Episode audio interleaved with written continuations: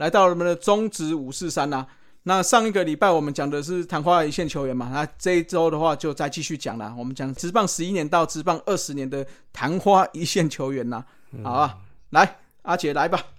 好，职棒十一年到二十年哦，昙花一现的球员又更多啦。哦，那我个人认为主要的原因还是几个部分啦。哦，第一就是因为中职也发展十多年了嘛，哦，那中职开打时正在打三级棒球的这些球员也开始长大了嘛，加入职棒了，所以其实本土球员的量也越来越多了。我们看到职棒元年到十年，基本上洋将非常的多嘛，哦，本土的选手很少。那现在本土的量越来越多了，哦，而且还有一个是代训嘛。我代训的这个不用像以前都是大头兵嘛，代训就让球员的那个球技能够延续下去嘛，然后大量的代训球员参加选秀加入中职，啊，但是可能是因为还保有一些业余的心态哦，整个中职的那个整个环境还没有那么成熟，啊，或者是调整方式啊、出赛方式这些的哈，那可能心态也还没有完全调整过来，甚至是长期征战有这种受伤的情况。我，像业余可能一年就三四十场赛事，可是职棒一年是连续哦，每天都要打哦一百多场，哦导致这种昙花一现的状况了。那另外一个原因就也是一样啦，就常常提到就是黑黑事件呐，哦在这几年并没有趋缓哦，反而更加严重哦，而且有些球队不曾出现过黑黑事件的，哎也开始冒出来了。哦，那许多球员甚至是一级的球星哦，也都这样离开职棒圈啊，啊，甚至是离开了永久的离开台湾的棒球圈啊。哦，那不过撇开这黑黑的事件啊，因为这个可能要探讨到很多因素了。哦，那撇开它哈，那其实对中职本土球员的比例大量出现哦，其实长期来讲应该算是好事啦。哦，啊，表示我们本土球员呢，我们自己的数量可以足以支撑四到六队的这些基础需求了。哦，然后再持续的适者生存啊，不适者的淘汰哦，那这样才是职业运动正向的循环嘛。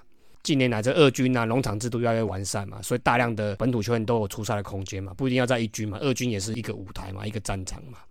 哦，那接下来我们就先讲投手的部分啦。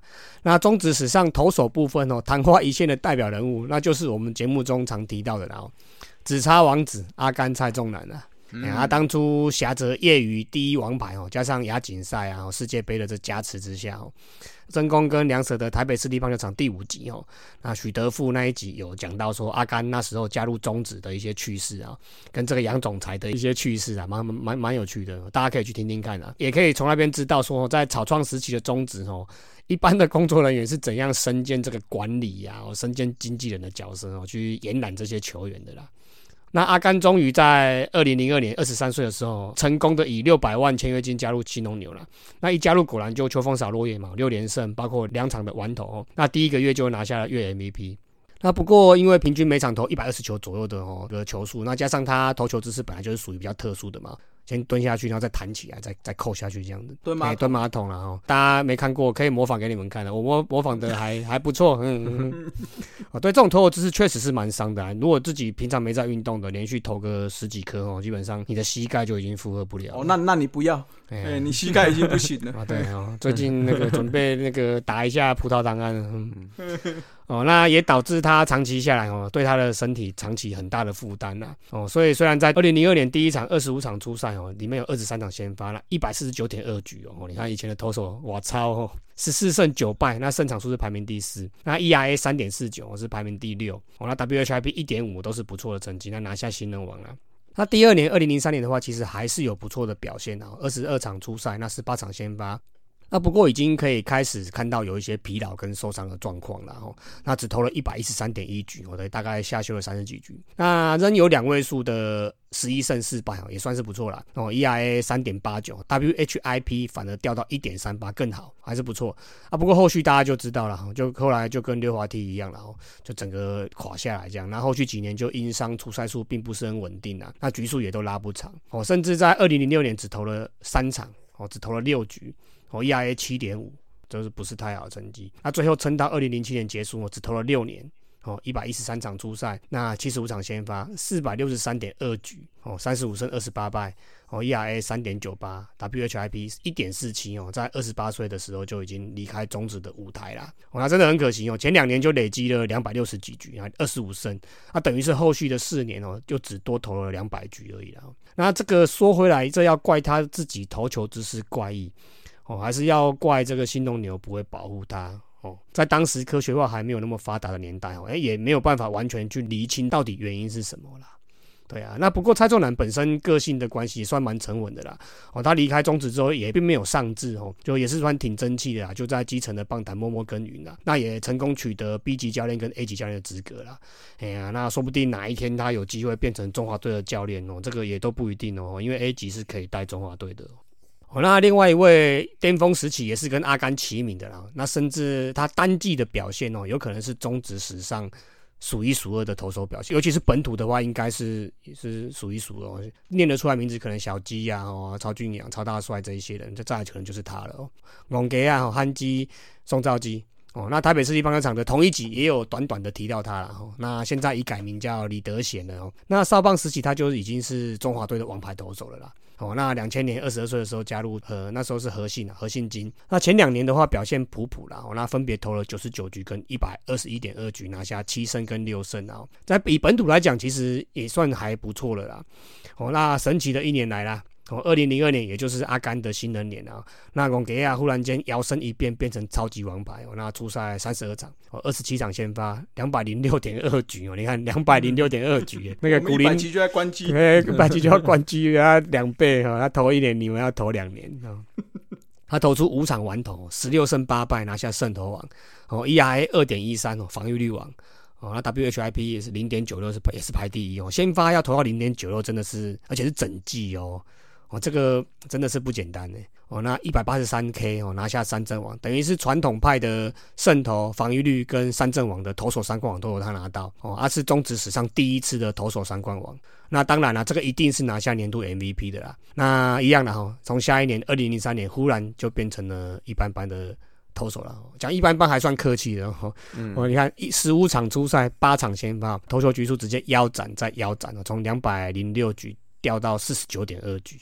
除以四都还不到哦，那也只拿下三胜四败啦哦，然后就就没没有然后啦。哦，因为中信金球季结束就以自我生活管理及团队意识明显欠佳为由就把他释出了哦，那就默默的离开中职啦。哦，那比阿甘更少，阿甘投到六年嘛，那他只有四年而已。哦，一百零四场初赛，那六十三场先发，四百七十七局哦，三十二胜二十失败哦，ERA 三点二一，WHIP 一点二一。那在二十五岁的时候就离开了，哎，真的很可惜，才二十五岁而已。哦，看平均数据是还不错啦，只是说没有办法持续这样子。哦，那近年来也是投身于基层棒球的教学啦。对啊，那说不定有机会在哦刚开打的黑豹旗，搞不好有机会看到他。哎，他这个这个花旗哦，真的是我我就我觉得宋道基跟蔡东南两位哦，真的是蛮。符合我们这个主题，对啊，非常非常符合，哎，就是对啊，好的时候极度风光，对，极度风光，然后就没了，就是一年花开的很漂亮，然后就没了，但是就没了，很快就凋谢，就就没有嘞，这真的是还蛮可惜的。对啊，这个就讲到我一开始讲，就他们这一期的是刚好职棒开打的时候，他们是刚准备打棒球嘛。那到十几年刚好成人了嘛，就加入职棒嘛。对。那那个职可能没有什么前辈或没有什么训练师什么之类的辅导师那些的哦，那些都还没有那么健全呢。嗯对啊，那那时候本土球员刚好青黄不接嘛，他一上来就是王牌嘛，那就投嘛。对。业余王牌进来就是本土，不像现在有农场嘛，我业余进来哦，或者是高中进来先养个一两年，没有这种东西呀，所以一定是有压上去啊。真的很可惜哈。好，那再来这一位也曾经被视为兄弟像救世主的 Sky 哦，左投张世凯。那一九九九年加盟职棒，那前两年表现一般般然后，都拿下三胜。那是二零零一年开始固定进入先发轮子之后，即展现他左投的优势，好一路稳定的投到了季末。那出赛二十七场，二十一场先发，有两场完投，一场完封哦，一百五十三点二局哦，哦，这跟现在比起来真的也是很多。十胜五败哦，胜投是排第六哦，ERA 二点九九排第七哦，WHIP 一点三七哦，都算是非常优异的成绩。那也成为兄弟象重返王朝非常重要的一个拼图了。那这个就是从这一年开始哦，兄弟象就开始三连霸。那个斯文怎么没有发出声音？嗯，三连霸，这这个好像前阵子徐总日的时候已经已经嗨过好几次了，好多次了。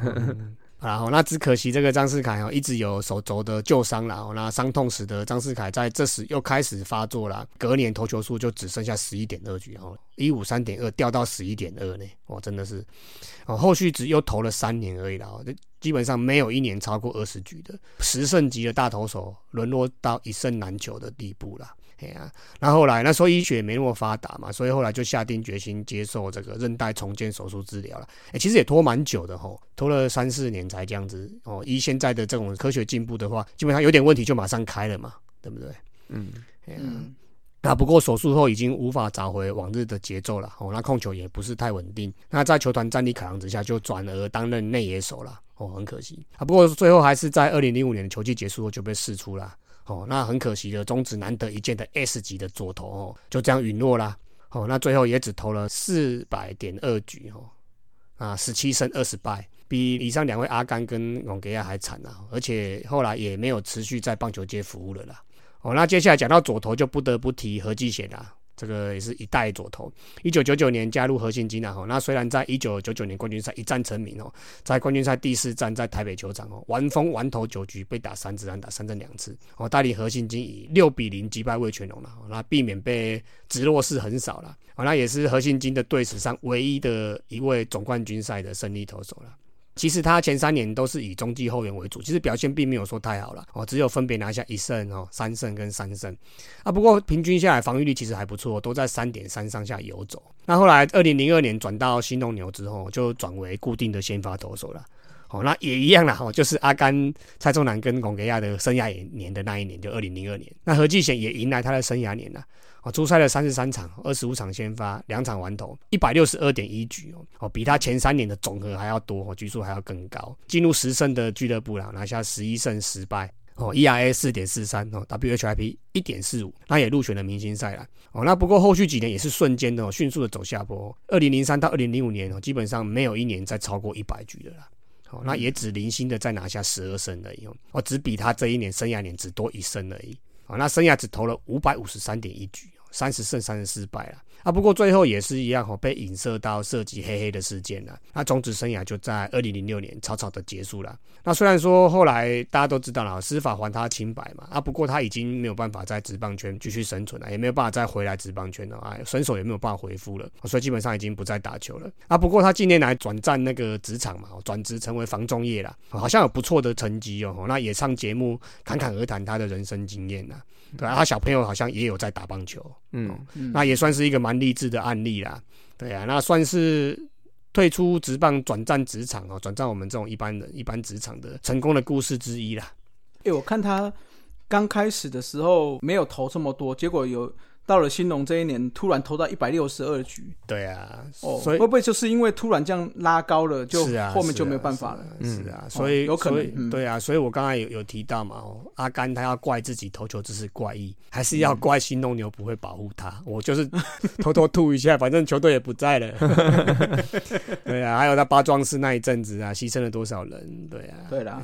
不过那个时候也没有二军呐。是啊，对不对？所以人也不够了。对啊，对啊，通常投的不错就直接拉上来了，一般都是这样的。对啊，对啦。但我觉得何继贤，嗯，投球机制我记得是没有什么太大问题，他姿势蛮漂亮的。是是是，所以应该比较单纯啊，是就是疲劳的问题啊。嗯，对啊，因因为我我现在有带哨棒嘛，那有些球员是左手的嘛，嗯，哎呀，那我通常就是新一代，我就给他看陈冠宇的嘛，嗯，哦，那以前的可能就林英杰、何继贤这几个，就是投球姿势比较协调的，对对对对，哎呀，对啊，而且那个左投姿势协调真的是很漂亮，很漂亮，我觉得有一点那种美感，有一种那种美，跟右投那种霸气不太一样，嗯。嗯，对啊，那刚才讲到励志嘛，哦，那讲到励志，接下来这位球员哦，他可能名气没有那么大了。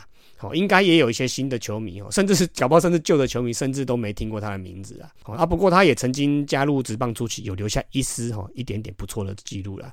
哦，那也是中信金的哦，那外号圣战士的王国进啊。哦，那为什么要叫圣战士哦？这个待会我们会稍微提一下。哦，那他王国进在二零零四年的选秀会哦，第一轮第三顺位加盟中信金哦，而且他的顺位是排在小破跟 t a k 前面的哦，所以表示其实是球团是对他有不错的期待的。哦，那第一年就出赛了五十三场哦，其中九场先发哦，六胜六败四救援，等于是他是以中继跟后援的角色出发的啦。哦，看起来虽然普普哦，不过他投球局数高达一百二十八点二局哦。哦，以这个中继救援的角色一百二十八点二局哦，才是新人的第一年而已哦。嗯，哦，那出赛数五十三场已经是排到全联盟第三了。哦，那局数一百二十八点二局是排到联盟的第十二。哦，而且排名第十二。诶，好像看起来好像没什么，不过他前面的十一名全部都是先发投手。哎，他就是天天进第一代嘛。对对对对对对，换换羊头第一代。哎，他这样子，你看第一个第一年啊，第一年然后当后援投手，五十几场，这场数已经够多了，局数 哇破百局。对啊，我们我们对，我们刚才讲到宋佳好六十二场，不过也只投六十局而已嘛，对不对？对啊，他这五十三场就一百二十八点二局了，金假期哦，有点像在当兵这样子啊，你踩都是在里面啊，有点这种感觉。那不过他 ERA 二点六六排第六哦，WHIP 也只有一点零七哦，哦，所以其实你看他这样投投投，我这样用超干呢，我感觉也没有疲劳，因为疲劳有时候会瞬间爆掉嘛，他也没有爆掉，对啊，算是很不错成绩啦。哦，那不过讲到圣战士哦，就是因为他寂寞的时候，因为有一点病痛的关系啦，所以他割掉了一颗肾啊，哎呀，所以成为台湾棒球史上有记录以来哦，首位的一颗肾的球员，一生球员呐，对啊，所以就被球迷这算尊称啊，不算是戏称，这算尊称为圣战士啊。那不过有可能啊，哦，刚才一直讲嘛，说医学跟科学没有那么发达嘛，啊，不过有可能也是因为这个东西这个因素然后直接间接的导致他的投球实力啦，哦，那后续四年总出赛数只有四十四场，哦，投球局数只有九十四点二局，甚至整个四年合起来的出场数跟局数都比第一年还要少，嗯，哦，而且在二零零七年是整年没有出赛哦，哦，休养了一整年，那最后在二零零八年被新农牛释出了。哎呀，那离开职棒圈后，有短暂的到台北市的城邦队效力过了。哦，那近年来则回到东部担任基层棒球教练的工作了，也算是蛮蛮不错的啦。对啊，嗯嗯。我觉得王国进哦，他单纯就是累到了身体的问题啦。对对。他前段就是我觉得太过于频繁出赛，就是烧完了，烧完了，然后就没得烧了。我觉得他单纯是这个事情。对啊，对，这个就呼应到我们上集嘛，我们那个古林瑞阳徐若虚。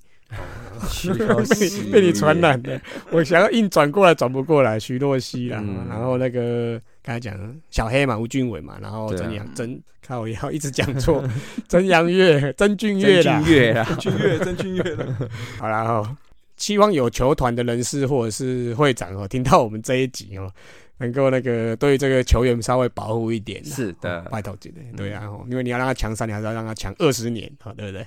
好，那接下来这几位就是我们刚才稍微提到的黑黑事件下的当事人呐。你还要说是当事人，还是说是受害者，还是说是嫌疑犯？哦，这部分因为当初那时候的文化整个背景的关系啊，嗯，这部分还是由听友们自行去评判啊，或者是我们私下有聊天再聊。在节目上不方便讲这些东西啊。好了，那第一位就是竹子许竹健，两千年加盟金刚嘛，那那时候是两年盟二斗嘛，所以后来没球打就跑去当兵嘛。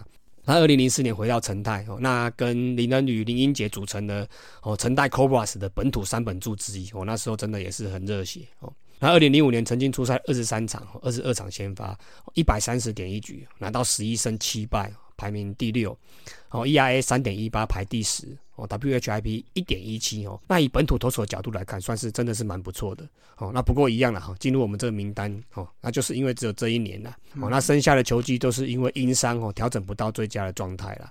哦，那后续五年的生涯也只投了两百七十二点二局哦，十七胜二十败啊，呃，后续只有这样子而已。那不过以平均成绩来看啊，ERA 三点八六哦，WHIP 一点三四，并不算是太差的成绩啦。哎呀，那不过二零零八年也随着黑米事件啊，虽然他一直强调自己是清白的啦，不过那时候就是有这种黑名单的不可说的秘密啦，就是黑名单呐，哦，就有这种默契这样，所以无法再终止哦，甚至无法在台湾的棒球圈效力了。那据说后来也去大陆做生意去了，然后那再来是陈泰队友哈张贤志，那这位也是可惜的哦，哦，因为这位之前也有球友说我投球的形态跟他蛮像的。你是指你的身高吧？哈，嗯啊，我我他他还蛮高的，一七几耶，比我高好几公分呢。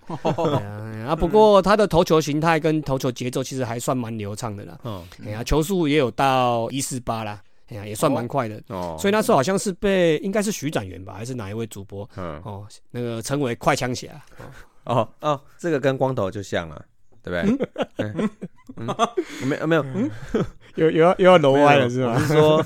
球速还是那个投球节奏？我记得张节奏了，节奏了，球速没有，球蛮快的。嗯，我我前面球速有啦，一四八嘛，他四十八还有，四十八，超过了，我我儿子嘛小一就四十八了。好了，好啦开玩笑啦。哎我前面铺梗就是要后面你们来来揉歪了。哦，是可以可以，好，然后那二零零六年加入成泰 Cobras 哦，连续两年都拿下十二胜哦，第一年就投了一百六十五点二局，本土投手局数比他多了，大部分都是大投手等级的，像小基林恩宇啊，哦啊潘威伦啊，嘟嘟哦，杨建福哦，还有当年调整为先发的曾梦成。哦，那都是大投手级等级的。哦，那 ERA 三点二六，WHIP 一点二八，都是很好的成绩哦。那第二年也维持差不多的成绩啦。哦，那第三年二零零八年整个黑米事件来袭嘛，所以挡了，也他也挡不住啦。那个球员基本上是无法不容易抵抗的啦。哦，那季末也离开中职啦。哦，总计只有三年，真的很可惜，二十九胜二十六败。哦，投球局数也只有四百零七局而已。那离开时也才二十五岁而已。对啊，很可惜。哦，那还好，后来他有加入桃园航空城了。哦，那当然就成为队中的王牌投手了。那一路效力到去年二零二零年才退役的，也算是不错了。不能说是人人生的那个生涯，不能说是太差了，算不错。那其实他的哥哥徐伟哈，也算是有点类似啊，就是说，嗯，那个那个有有一年特别强，那其他的普普这样啊。不过他效力了十几年呐，那突出的那一年也没有到特别突出了，所以我就不入选了。其实哈，不入选这个名单好像比较好哈。那我觉得其实不全然呐，哦，就是有机会进到这个名单，也代表说你有曾经有 你曾经是颗流星啊，曾经强过嘛？有多少多少选手都没有机会抢过，就拜拜了。有人是恒星，有人是流星，哎，对，有人是呃，嗯动物园的星星。不要乱讲啊！哦，不要不要，我说我了，嗯我说我了。硬转转不过去，对不对？你不是很会转 啊？没有转，忽然间转到哎不急不待啊！对对，不期不待。对了，刚才思文讲的没错啊，就是有些人是适合当红花嘛，有些人适合当绿叶嘛。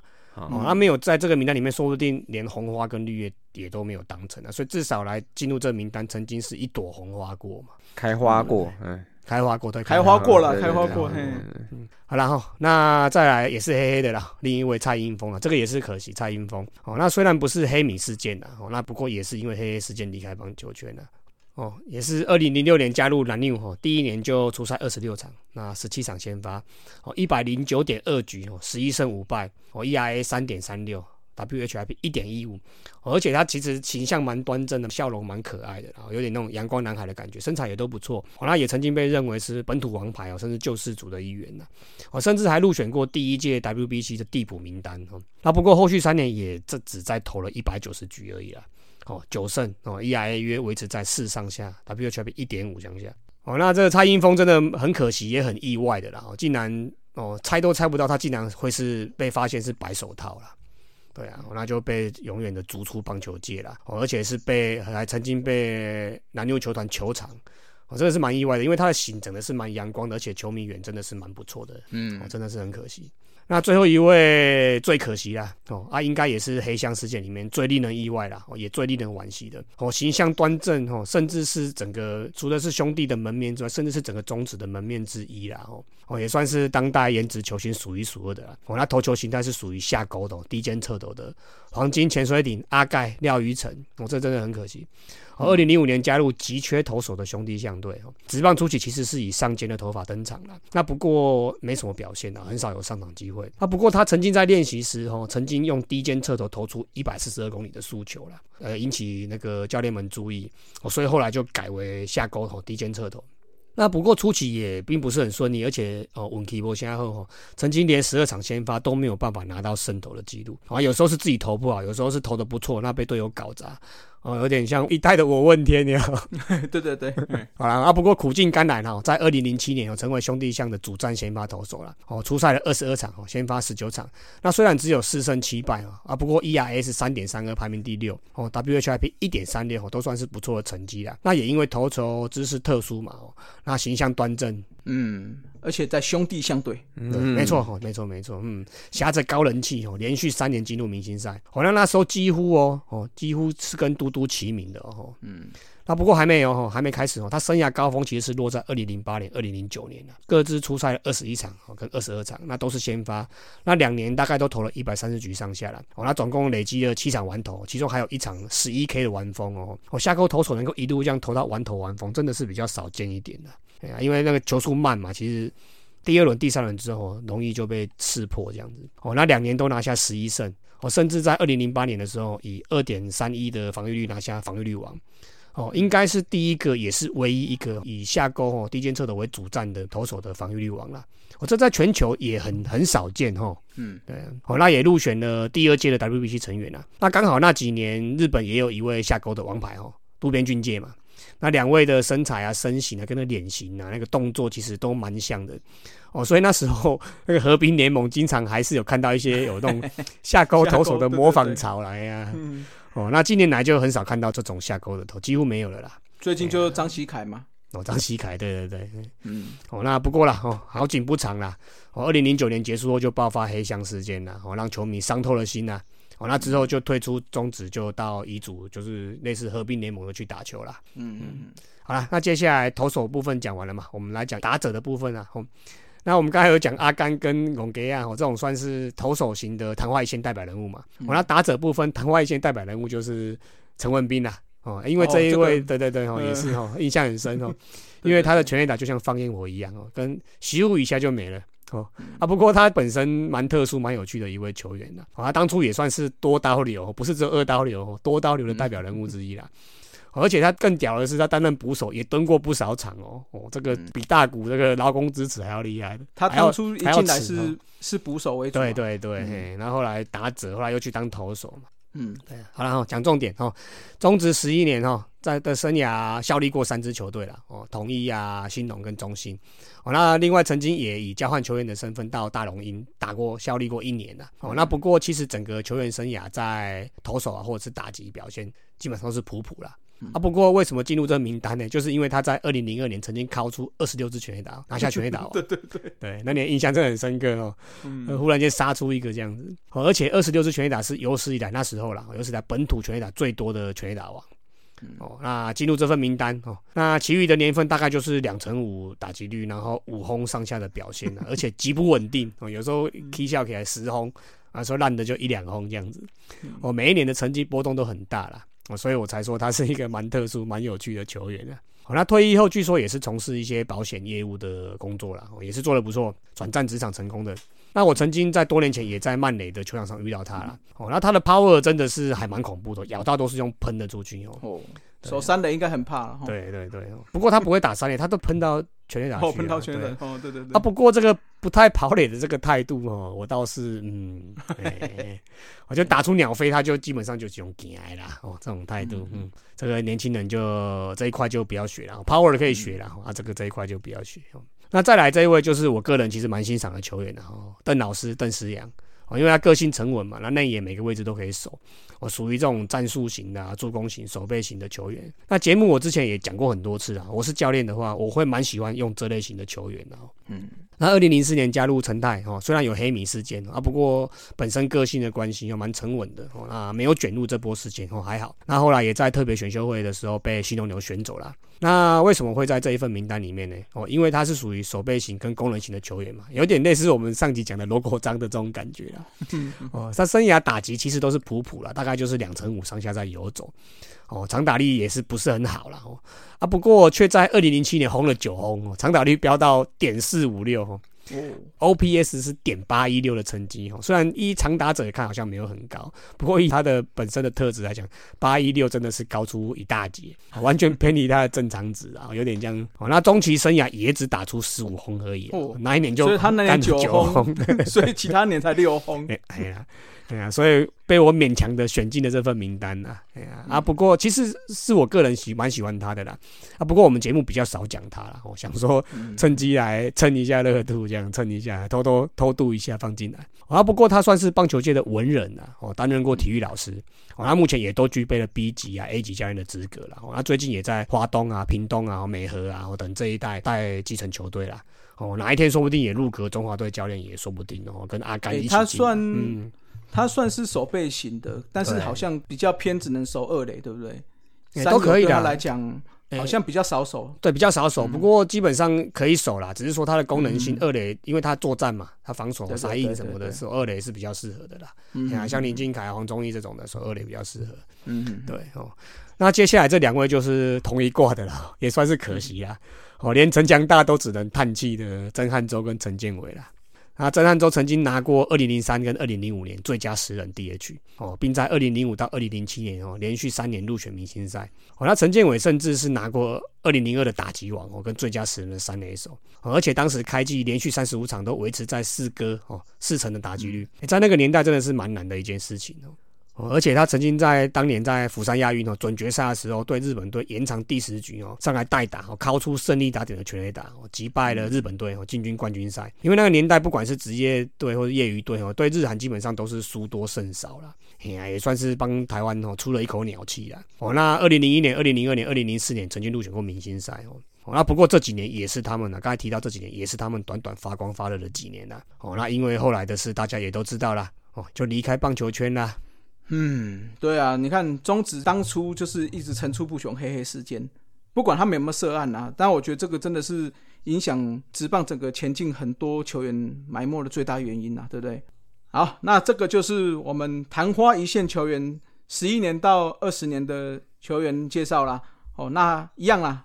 还有谁没有被提起的话，也可以在我们节目下方留言哦。上一期的话有那个我们的忠实听众黄阿婆有留言嘛，对不对？嗯，谢家训跟张建发嘛。张建发，嗯对了，我们后来去拍谁了？因为我们后来去查了一下资料啦，哦，他们没有到特别强，所以我们就把它，哎对啊，那个花还没开完全都 lucky 啊，所以我们就没有拉进来了。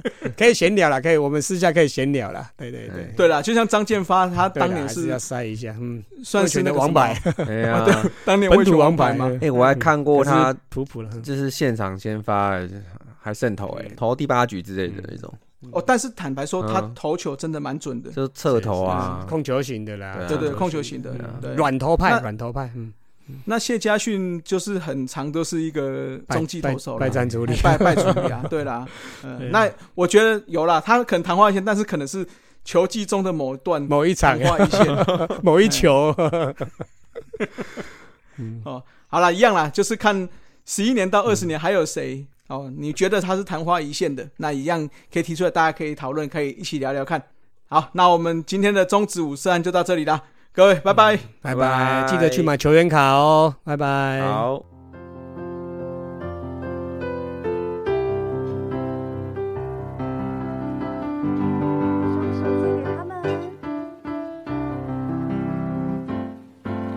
也曾迷失方向，也曾困惑迷惘，但在球投出当下，我会让你三振出场。看，那山海空荡荡，那是我们前进的方向。偶尔会出杀接杀，坚持到底是我的信仰。看。球场上的伙伴，失落的时候给我力量，奋力挤出的安达，就是生命中最美的时光。今天让自己活得不一样，今天让自己活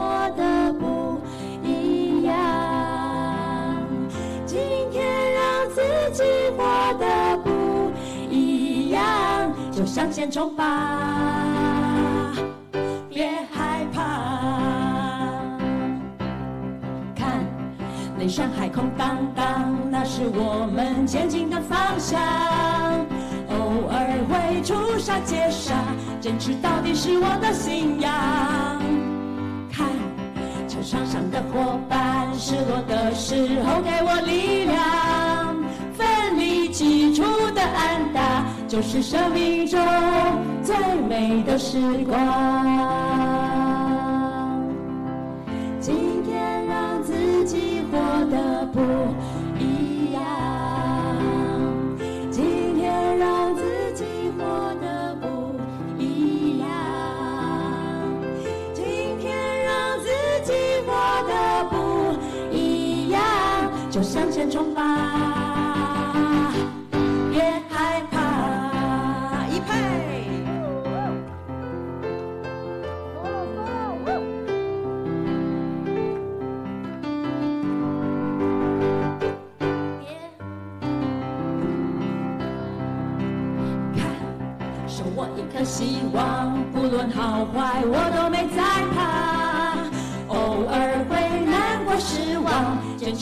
是我的信仰。